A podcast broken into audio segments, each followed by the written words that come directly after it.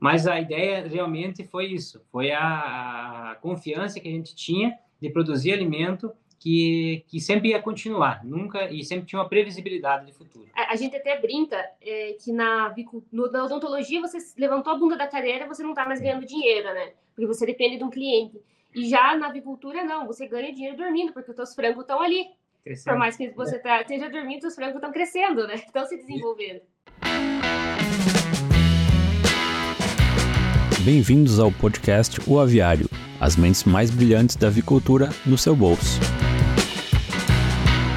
O podcast O Aviário só é possível através do apoio de empresas inovadoras e que apoiam a educação continuada na avicultura brasileira. American Nutrients. Solução é o nosso compromisso. Novamente, bem-vindos é, em mais um episódio do nosso podcast O Aviário. E hoje nós temos um assunto que vai, pela primeira vez, o podcast vai entrevistar do, um casal de avicultores. E a gente vai fazer isso em homenagem ao Dia do Avicultor, que a gente vai celebrar agora no final de agosto, dia 28 de agosto é o Dia do Avicultor. E a gente tem um prazer e uma satisfação muito grande de receber aqui dois avicultores que vão contar um pouco né, da rotina deles, como é que é o dia a dia de trabalho deles, vão contar um pouquinho da história, de como eles chegaram a fazer essa opção de seres avicultores e trabalhar isso profissionalmente e é, é isso que nós vamos conversar. Então, nós temos aqui é, o prazer de receber aqui a Granja Oliveira, né? Os nossos dois, eles vão, eu vou pedir para eles mesmos se apresentarem e aí a gente começa essa conversa. Pessoal, com vocês. Olá, pessoal, é um prazer imenso estar aqui hoje nessa entrevista, né, representando todos os avicultores do Brasil inteiro nessa data tão especial, né?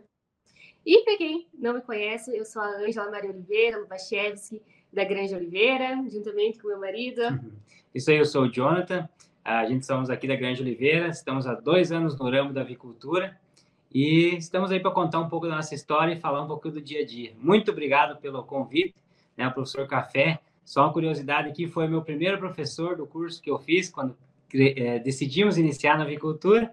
Ah, a gente fez um curso e, e, você era o meu primeiro professor que eu tive na avicultura. Então, para mim também é uma honra hoje participar do podcast. Ah, que legal, Jonathan. Eu não sabia dessa particularidade. É bom, né? Que bom, que bom.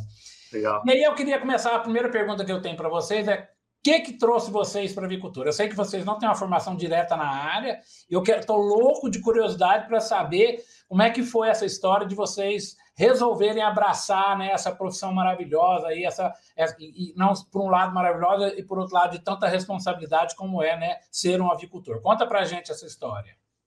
Então, nós éramos dentistas, né? O Jonathan tinha uma clínica lá em Francisco Beltrão, a gente é do Paraná. Foi nossa primeira sociedade junto, né? Era uma clínica chamada Odontobel. Porém, é, a odontologia, ao nosso ver, aqui na nossa região, não era uma área tão próspera, né? Então a gente decidiu acabar mudando devido ao meu pai ele já ser do agro, né? Ele tinha lavoura, foi pecuarista, suinocultor, só que nunca tinha mexido com a questão de aviários, frango de corte. E aí rolou a oportunidade, então ele falou, ó, eu, é, você já tem a terra, né? Eu passo para você e a partir de agora, né, você faz aí o que vocês quiserem. E a minha mãe, ela falou, por que vocês não colocam aviário, né? Aí ela falou, vamos tentar aviário de, de postura? A gente falou, vamos, fomos atrás e tudo mais. Porém, na época ele estava na pandemia, demorou mais ou menos, demorava mais ou menos dois anos para se integrar. E falou: não, não temos todo esse tempo, né? Então vamos procurar então o frango de corte. Foi aí que a gente visitou uma granja de um amigo nosso, né? Aqui uma granja. Eu, eu vou voltar um pouquinho lá atrás. Eu me criei no interior, sempre morei no interior até os 16 anos de idade. Aí depois fui para a cidade trabalhar, não queria, só queria sair do interior. A gente trabalhava lá, tinha lavoura, não era muita coisa, mas trabalhava com vaca de leite, criava as galinhas lá, mas era só para consumo próprio. E depois parti para odontologia, né? Estudei, a gente se formou e como ela falou, a gente teve um consultório, viu que não estava dando retorno, né? Pensamos, vamos partir para outro negócio. Foi aí que, que uh, surgiu a oportunidade de conhecer uma granja, né? Dessas mais modernas. O cara tinha feito, fazia uns quatro, cinco anos já e era uma granja dark completa, sabe, todo o sistema automático. E eu tinha muito aquela percepção da avicultura antiga, né, que ainda tem muitos produtores que são assim, mas lá na minha cidade, onde eu morava, uh, eu sempre via, meu pai comprava adubo de aviária, a gente vendia lenha, então era, era mais puxado, era mais braçal. E no momento depois de muitos anos que eu vi essa nova granja, aquele dia eu realmente descobri, né, que a gente uhum. era aquilo que, que nós gostaríamos de fazer. Fiquei realmente apaixonado pelaquela granja, por aquela estrutura, por tudo que produzia, né? Então, gostei muito da ideia e desde aí a gente, então, estamos aqui hoje com a nossa granja e, e contando um pouco a nossa história. É, o meu pai, como ele é do agro, ele falou assim, alimento nunca vai parar, nunca vai parar de ser produzido. Pode acontecer qualquer coisa, pode dar uma crise, uma pandemia, mas o alimento vai continuar sendo produzido. E aí, aí. Seu, seu pai tem toda a razão, né? É uma área que, assim, não só traz uma responsabilidade para todos nós, né, de produzir alimento não só para o Brasil, mas como para o mundo, e você tem toda a razão. É uma, uma área que sempre vai ter possibilidades né, de estar tá crescendo. Quanto, Jonathan e Ângela, quanto, quanto, quanto tempo vocês já têm a granja? Vocês já estão nessa, vamos dizer, nessa, nessa área há quanto tempo? Faz dois anos já, desde, produzindo, né? Desde 2021. Até o nome está escrito Granja Oliveira desde 1958, mas ela é uma, uma, homenagem ao meu pai, né? Porque foi ele quem apoiou nós ali no começo, né? Ele e minha mãe. Então, meu pai já faz 65 anos que ele está no agronegócio, né? Então, é uma homenagem a ele. Por isso que é desde 1958. E hoje vocês têm quantos galpões? Nós temos três galpões. Três galpões. E aí, aí eu queria que vocês contassem para a gente assim, o que, que vocês acham, já que vocês né, estudaram, né, já tinham um nível superior, aí foram, falaram vamos largar, esse, é, vamos, dizer, vamos tentar mudar de ramo, que é um passo que exige uma coragem enorme, parabéns. E, e eu acho que é exatamente isso eu acho que as pessoas têm que ter essas coragens de fazer o que gostam, o que, e o que está ali, né, no, no, naquele feeling do empreendedorismo, eu acho que eu vou me dar bem melhor aqui, e tem que ter a coragem para dar esse passo. Né? O que, que vocês acham? O que, que levou vocês? Vocês já explicaram um pouco, vocês já estavam né, ali na odontologia, já tinha uma questão aí né, de, dos pais, a questão um pouco do o pé na roça ali, gostavam da atividade, mas o que, que levou vocês a, a, de fato entrar, a pensar em postura primeiro, vamos tentar uma granja de poedeiras, aí estudaram um pouco mais e vieram para a avicultura de corte. O que, que vocês acham que é o grande atrativo, vamos dizer assim, da avicultura de corte? Olha, Café, é, é algo assim, a gente, é, como eu falei, no consultório não estava girando muito. Então a gente se frustrou com a nossa formação, digamos assim. Ou teria que investir muita, muito mais para e não tinha uma previsibilidade futura. E como o pai da Ângela falou mesmo que o alimento nunca para, é uma coisa previsível que tu consegue, né? Saber que sempre vai ter a entrega. E, e, e isso trouxe o quê? Uma segurança para nós. Não, vamos investir. É, um, é, um, é algo assim, mudar da água para o vinho, como meu avô fala estudaram para cuidar da, de pessoa com dente e vão cuidar de uns bichos que nem dente tem, né? Ele brinca até com isso, né? Então foi uma mudança, assim. Só que a gente foi muito sempre objetivo né? nas nossas ideias, sabe? Então a gente focou e falou: não, vamos fazer isso, vamos se dedicar a isso, vamos investir nisso. E primeiro a gente fez um planejamento, um estudo, né? Buscamos muita informação. Uh, eu fui ver o aviário lá, enfim, vários outros aviários a gente se informou muito da, da, de como que era a produção, o negócio em si, e aí sim que a gente concretizou. Foram, aí... foram dois anos né, de estudo, né, de planejamento, né, para daí iniciarmos dentro da agricultura, ir atrás das empresas, uhum. atrás de banco, financiamento e tudo mais. Então foram dois anos se preparando para daí entrar de fato na avicultura de corte. Isso aí. aí teve a pandemia também, né? Nesse processo, a gente iniciou antes da pandemia. Aí estava correndo o, o, processo do financiamento, né? E daí deu a pandemia, houve os atrasos, então ele tinha o nosso filho pequeno, né? Tava para nascer, tinha três meses, então foi tudo um. Mas a ideia realmente foi isso, foi a, a confiança que a gente tinha de produzir alimento que, que sempre ia continuar, nunca e sempre tinha uma previsibilidade de futuro. A, a gente até brinca é, que na, no, na odontologia você levantou a bunda da cadeira, você não está mais ganhando dinheiro, né? Porque você depende de um cliente. E já na avicultura, não, você ganha dinheiro dormindo, porque os seus frangos estão ali. Crescendo. Por mais que você tá, esteja dormindo, os frangos estão crescendo, né? Estão se desenvolvendo. Tá certo. Como é que chama seu pai, Ângelo? Meu pai se chama Velucindo dos Santos Oliveira. Vamos fazer uma homenagem aqui para ele, né? Porque ele que deu a ideia, que empurrou vocês para esse, né, para esse negócio que é a avicultura, né? Ele Exato. teve uma visão aí, fez a cabeça aí de vocês e vocês estão hoje na atividade. Agora uma pergunta bem prática, é, Ângela e, e Jonathan. Hoje, né, vocês estão ali na lida, no dia a dia, como você falou, é pintinho, qualidade de pintinho, é ração, é cama, é mortalidade, enfim, é toda essa ciranda que todo mundo conhece da avicultura. Hoje, qual que vocês acham que é o principal gargalo de vocês? Hoje, onde vocês vão dizer tem a maior dor de cabeça, nesse sentido do dia a dia da. da, da... E assim, claro, estou falando do varejinho aqui ali. De uma maneira geral, hoje, o que, que vocês acham assim, que é o maior gargalo do avicultor? Olha, Café, assim, falando, uh, nós buscamos muito conhecimento no início, apesar de ser fraco ainda, para você profissionalizar hoje um avicultor, uh, eu busquei, bom, fiz o curso contigo, fiz, né, tudo que surgia a gente tentava absorver para poder já entrar no ramo 100%. Então, a gente tinha já uma base teórica de tudo, a gente já tinha estudado antes de iniciar. E quando a gente iniciou, a gente tentou linkar tudo isso, né, da melhor forma possível. E, claro, através depois do projeto de extensão, todo o nosso conhecimento, isso tudo ajudou muito. Então, para nós que buscamos o conhecimento, ah, de alguma forma foi mais fácil para nós, né?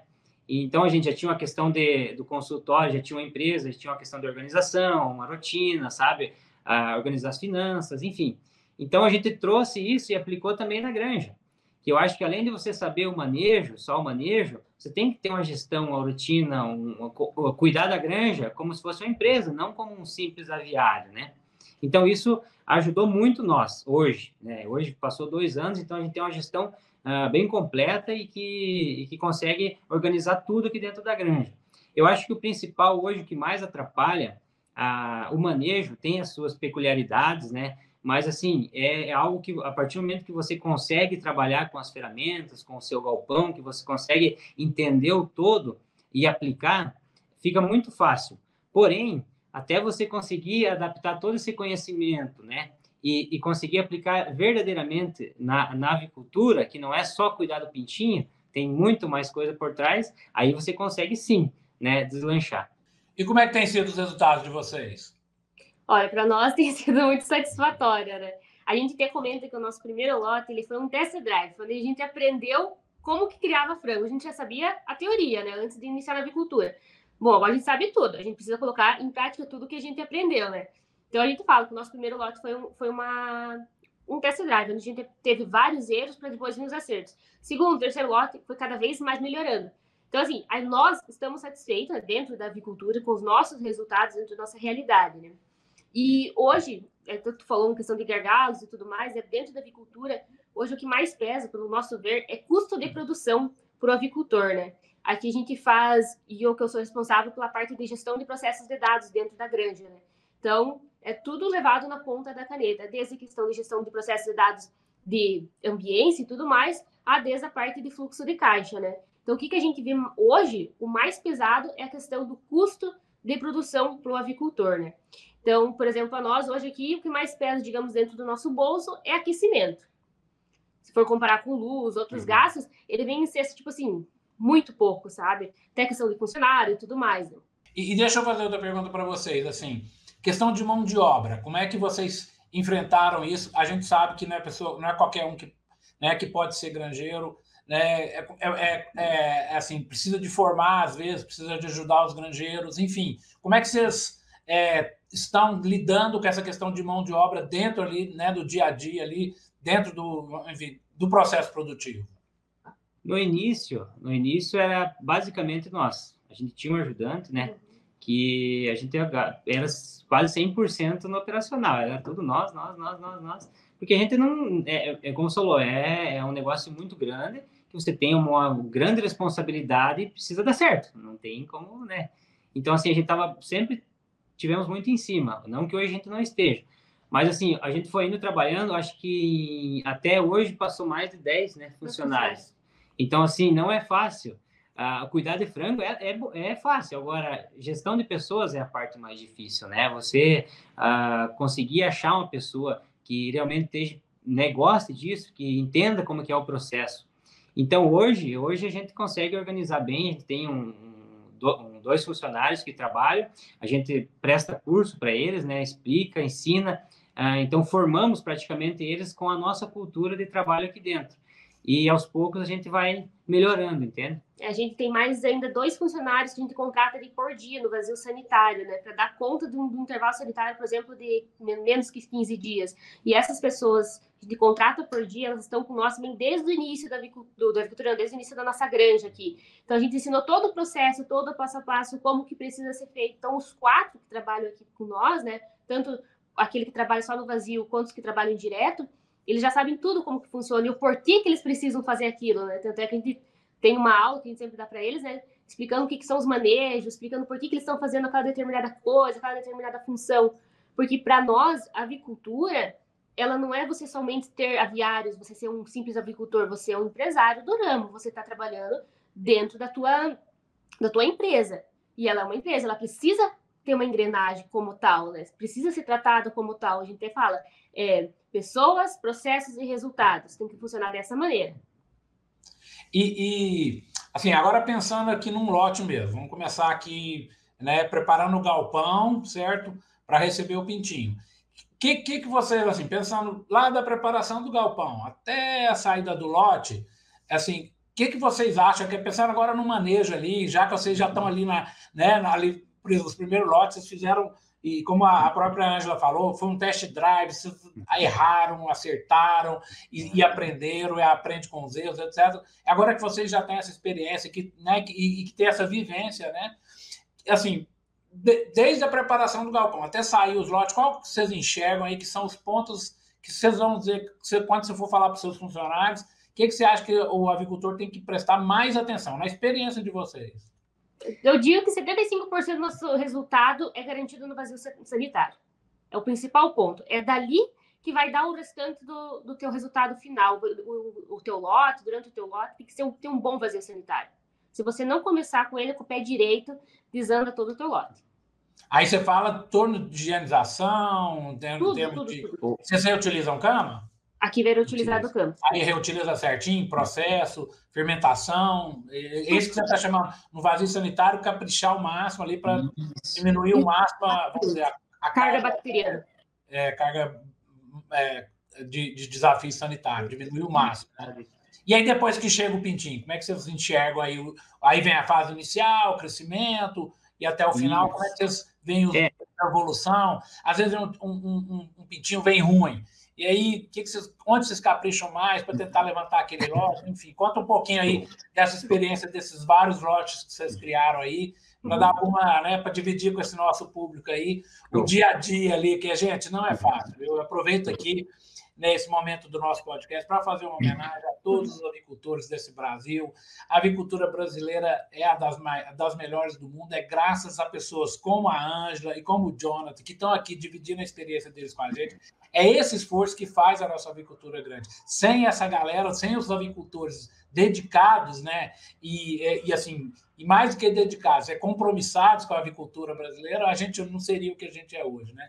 Então conta para a gente um pouquinho aí, Jonathan e Angela. Exatamente, chegou o pintinho, e aí? O é, que, que vocês acham que às vezes a gente tem que prestar um pouquinho mais atenção? Onde você acha que às vezes você pode melhorar o lote ou até piorar ele no dia a dia? Eu sei que é meio que receita de bolo, né? Todo mundo faz a mesma coisa, mas é legal ouvir da boca de duas pessoas que têm experiência e que estão lá no dia a dia fazendo isso né, acontecer. Show, boa, boa, legal. Ah, é uma responsabilidade imensa, né, Café? O produtor hoje ele é dia a dia e não tem horário, né? A gente tem os nossos funcionários aqui, mas é, eles trabalham horário comercial e nós é 24 horas, de madrugada, noite, então. Então é uma responsabilidade, realmente. Ah, em relação a, a, ao início, como a Angela falou, o lote inicia a partir do momento que carrega o último frango. Daí, tendo um bom manejo de cama, iniciou o lote sem cama úmida, carga ba baixa bacteriológica, ótimo, perfeito, é isso aí que a gente quer. Aí, antes do pintinho chegar, o que, que tem que ter? Um bom pré-aquecimento. Eu acho que isso a gente também vê bastante história, que a galera, o, os agricultores pecam muito, não fazem um ótimo pré-aquecimento, né? Ou de poucas horas, ou ineficiente, enfim. Você tem que ter um, uma boa temperatura de cama, esse é o principal. Para o pedido teu chegou na granja, ele colocar os pezinhos lá e, nossa, boa, tá, tô tranquilo, não vou passar frio, né? E vou ter um, já vou iniciar com o pé direito, senão você já vai estar tá perdendo o jogo, né? Então, esse é, o, é um dos primeiros passos. E o segundo ponto, água. Porque no momento que o teu frango alojou, tem temperatura, água. porque a ração fica por conta da indústria. Então, provavelmente ela vai vir com uma nutrição certa, bem balanceada. Então, água, limpeza de linha de nível, limpeza de caixa de água durante o intervalo sanitário tem que ser feito todo vazio, não só fazer uma vez e esquecer. Então, ali já vai garantir mais o restante do tuas porcentagens do teu lote, né? Água fria na hora do alojamento, flush tá aí para isso, você fazer uma coisa que a gente faz aqui, né, uhum. Jonathan? Você pode até citar. É, como a gente, aqui no, no descarregamento, no início, acho que dois lotes ou três a gente fazia sozinho.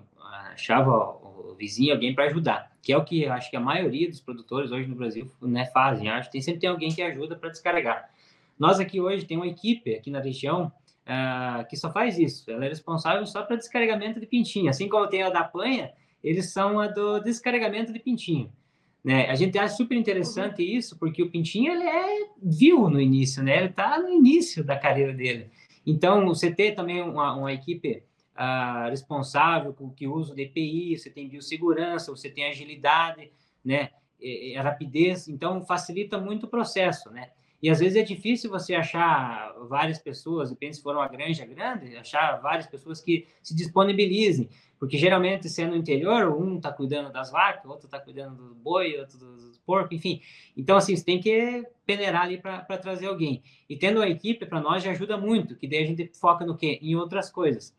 A água, né? Qualidade da água e temperatura. O flushing, chega o pintinho, enquanto o pessoal está descarregando, eu e meu funcionário, eu vou lá no, no, no, no, no Regulador. Regulador do flush, desculpa, eu é. esqueci a palavra.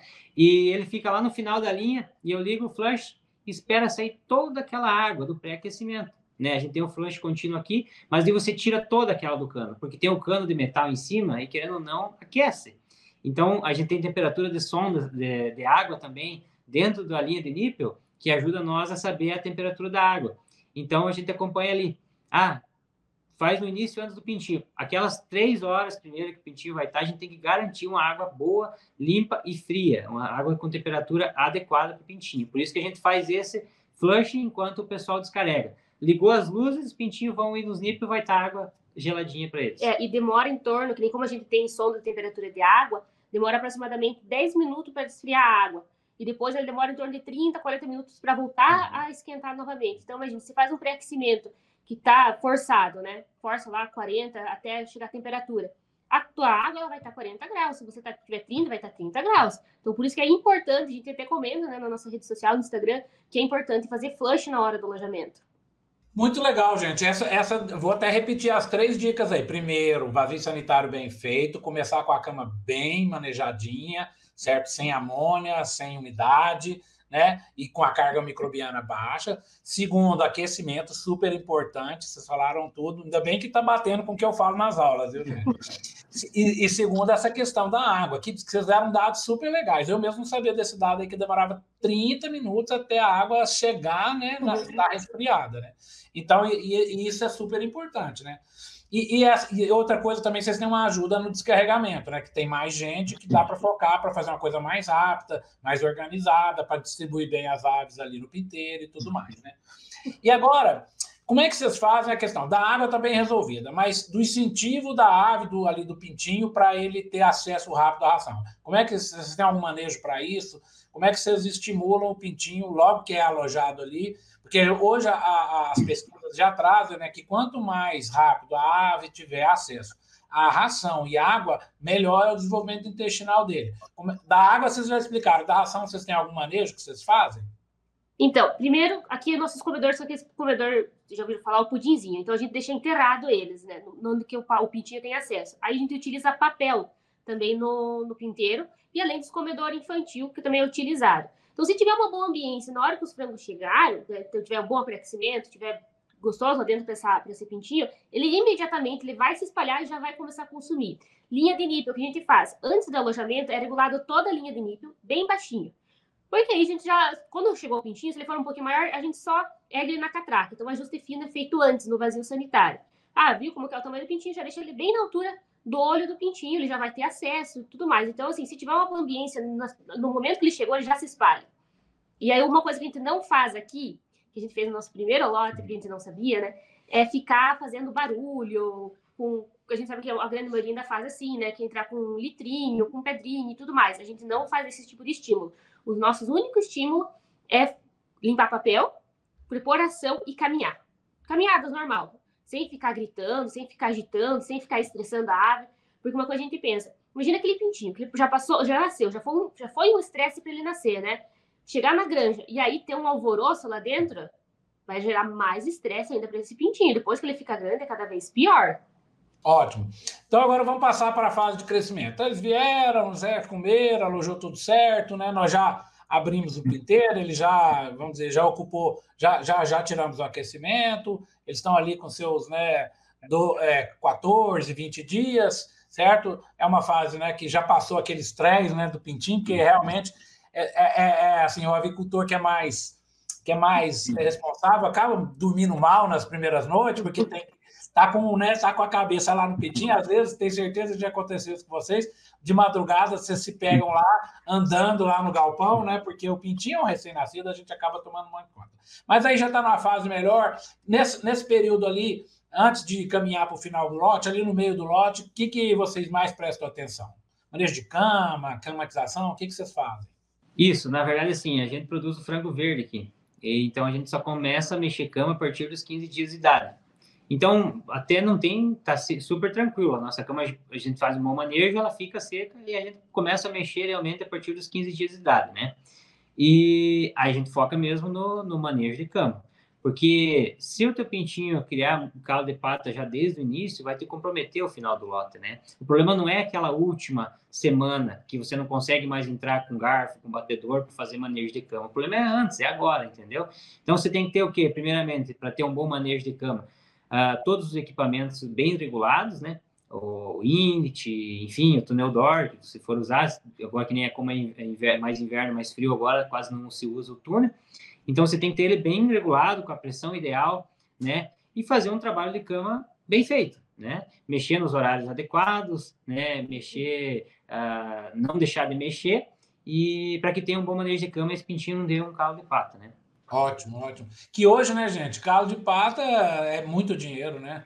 Hoje, hum. a maioria das empresas exporta esses pés de, de, de, do frango e ele tem um valor, assim, incrivelmente alto, né? Então, você tem toda a razão. A gente tem que cuidar desde o pé até o peito e tudo vale dinheiro, né? Não, exatamente, exatamente isso aí que você falou. Até tu comentou, né, da primeira semana ali, né, que, que é importante. Só você ter uma ideia, é, a gente deixa, a gente não fica com o nosso filho na primeira semana, ele fica lá na casa dos, dos avós, né, dele.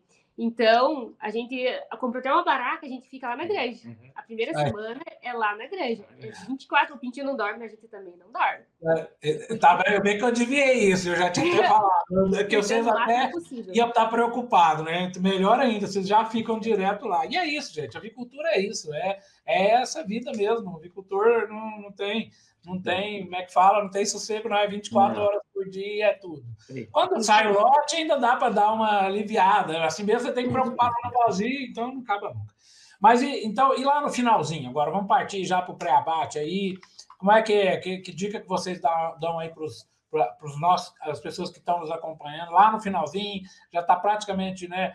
o, né, o peso já atingindo ali, já está indo tudo certo. O que, que a gente tem que fazer ali na última semana para ganhar esse jogo de vez? Então, o que acontece? Tudo é, o, é o, as etapas, né? A gente fala que é do início são pequenininhos, né? Crianças. crianças, e vão virando adolescentes até virarem adultos. Então, né, cuidar muito na questão da ventilação, nessa fase de transição nele, para você também não forçar muito essa ventilação, né? Largar aos poucos, né? A velocidade de ar adequada fazer sempre uma boa troca de ar, né, nesse período, dar uma boa ambiência no geral, né, que a gente, a gente faz muito isso, controla muito a ambiência aqui, a gente é muito rigoroso com a ambiência, está mexendo toda hora, não trabalhamos por, por curva, né, trabalhamos por desejado, então a gente que, que altera todo momento conforme a mudança do clima, porque o clima que te diz o que, que como que está lá dentro. Então a gente bate muito nessa tecla. Na fase final, a partir dos 35 dias, que eles vão começando a produzir muito mais calor, né? Ah, principalmente, às vezes, eh, tem até ah, pessoas que falam assim que o, o, o frango, ah, no inverno, ele, ele passa calor e no, e no verão ele passa, ele passa frio, entendeu? Porque a galera esquece de ventilar, às vezes, realmente, no inverno, entendeu? E quando ele está numa fase adulta, à noite, um exemplo, o frango dormiu. Ah, ele está numa fase adulta, está produzindo muito calor ali naquela cama, porque vira, pense você, um tapete, assim, né? Um cobertor ali naquela cama, produzindo muito calor. A gente tem até sonda de temperatura de cama, então, só vocês terem uma ideia, né? Depois que liberado tudo o galpão, a cama ela chega a 40 graus Celsius. Se você não ventilar à noite, você Isso. mata os teus frangos. Essa é uma dica muito uhum. importante, entendeu? A partir dos 35, ah, deu a noite, a temperatura deu aquela caída, porque no inverno vai cair, né? Então o cara pensa, bah, estão passando frio. A sonda lá, estática, ela vai estar tá lá na posição. Vai estar tá frio a sonda. Mas e quem disse que o teu frango não está passando calor em contato com aquela cama? Ainda mais se a cama não tiver muito boa ou tiver umidade, né? Ele está com o peito ali, ele está com o pé ali, ele está respirando. Então, assim, uma dica super importante é ventilar o lote à noite, né? Não ter medo de ventilar o lote à noite quando eles estão dormindo. Isso é primordial na fase adulta. Muito legal, gente. Nós tivemos dica da preparação do galpão, da manejo inicial, do manejo de crescimento e do manejo final. Muito legal. Bom, eu só queria, para a gente terminar, eu queria só pegar um ganchozinho. Eu acho que a gente não pode deixar de falar nisso, porque hoje talvez seja o assunto que mais preocupa a avicultura brasileira, certo? Que é a questão da biosseguridade. Né? A gente sabe, a influenza aviária está pairando aí no ar, é, todo o setor aí, né, fazendo todas as medidas protetivas para que a gente não tenha que dar a notícia que a influenza entrou num sistema comercial qualquer. Né?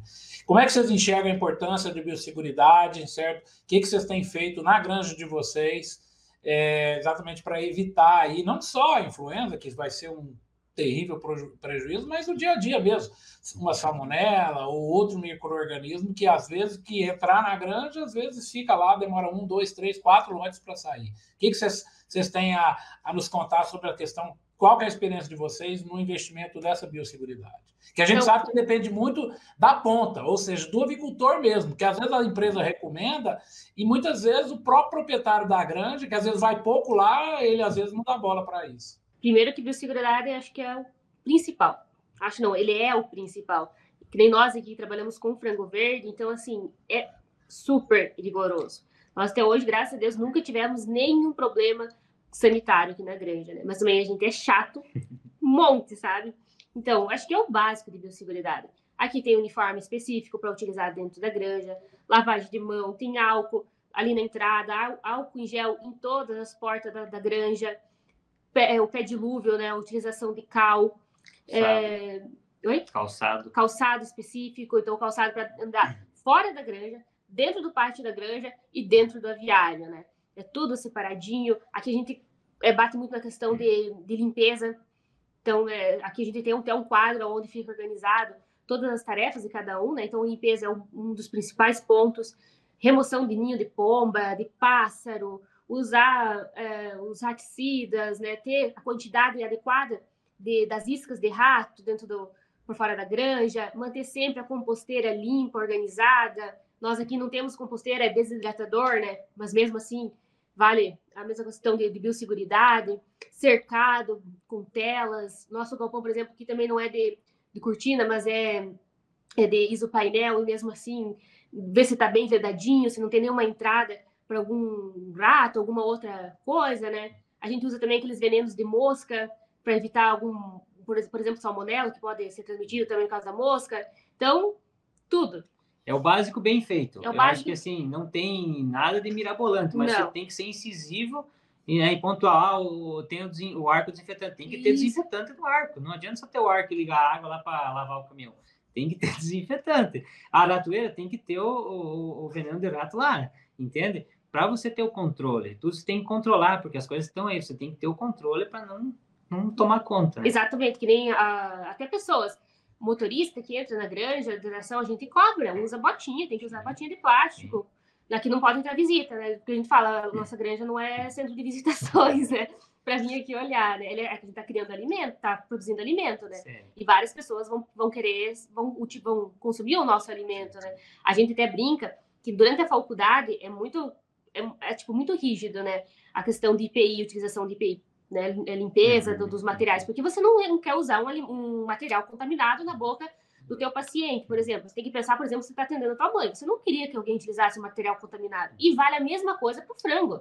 Você não quer entrar com uma roupa que tu estava suja ou qualquer coisa do gênero dentro da granja e saber que a tua mãe e o teu filho vai consumir aquela, aquela, aquele alimento. Se o seu pai for fazer uma visita lá, você vai dar um banho nele, vai trocar de roupa nele, vai levar, né? Ele, ele, ele coloca a obra dele. E fala, ó, tem que trocar botinha, calçado, ah, roupa, tudo. Tá certo, tá certo. American Nutrients, entregando soluções tecnológicas para o bem-estar e segurança humana e animal desde 2007.